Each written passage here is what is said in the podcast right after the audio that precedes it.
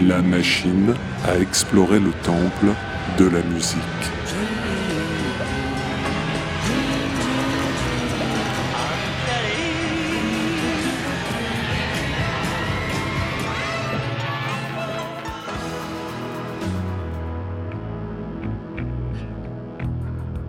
Les titres phares des artistes méconnus, les titres méconnus des artistes phares.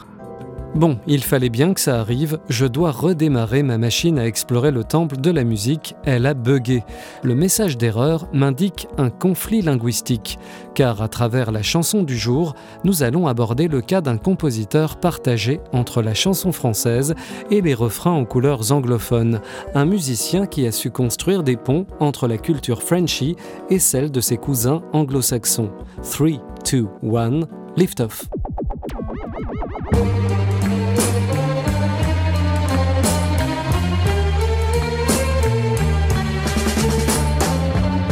Titre My Year is a Day, année 1968, artiste Les Irrésistibles, compositeur William Scheller.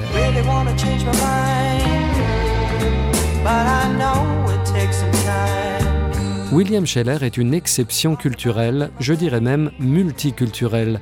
Né d'un père américain, dont il découvrira l'identité sur le tard, et d'une mère française, ballotté dans son enfance entre les États-Unis et la France, le musicien ne choisira jamais entre les Beatles et Barbara. De la même façon, après avoir reçu une éducation musicale stricte et classique, il se laissera séduire par la pop et les refrains yéyés.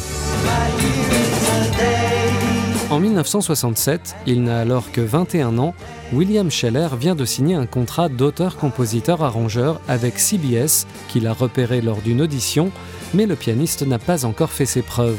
On lui présente un groupe de jeunes Américains vivant en France, les Irrésistibles, auxquels il manque tout de même une chose pour l'être totalement irrésistible, une bonne chanson. Ça tombe bien, le savant précoce de l'harmonie a dans ses tiroirs une belle mélodie. L'un des jumeaux McCain, chanteur du groupe, n'a plus qu'à signer les paroles. My Year is a Day voit le jour et augure les premières heures de gloire de William Scheller.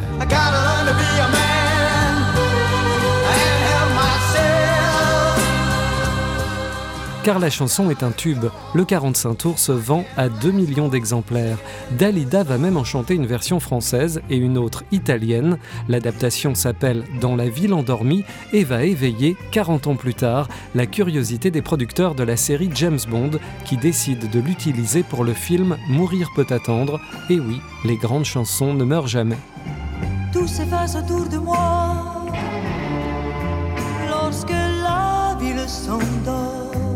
My Year is a Day sera le seul gros succès des Irrésistibles, même si William Scheller leur offrira encore le non moins irrésistible Lands of Shadow, qui restera malheureusement dans l'ombre de son prédécesseur.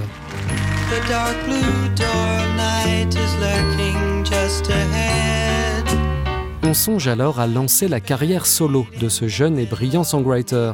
William Scheller enregistre un 45 tours dans la foulée de sa collaboration avec Les Irrésistibles, une catastrophe selon son auteur. Le rapport interne de la maison de disques CBS établira, je cite, que l'artiste n'avait pas le profil d'une star et aucune chance de percer dans la chanson. William Scheller se rabat sur des travaux plus en rapport avec son éducation musicale érudite, comme la messe psychédélique Lux Eterna, écrite pour le mariage d'un couple d'amis, disque qui deviendra culte par la suite.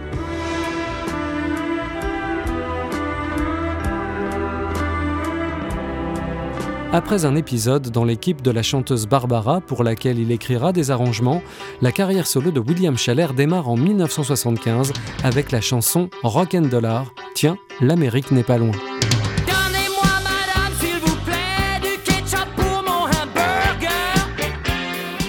Bizarrement, William Scheller ne chantera quasiment jamais dans la langue de Shakespeare qu'il parlait enfant.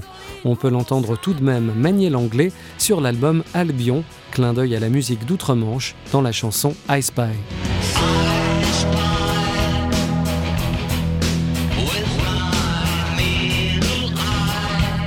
On retrouvera malgré tout au fil de la carrière de William Scheller l'ADN de la pop anglophone, celui qui a fait le succès de My Year is a Day, en filigrane de sa chanson française teintée de musique classique. English un jour, English toujours. À bientôt pour de nouvelles explorations.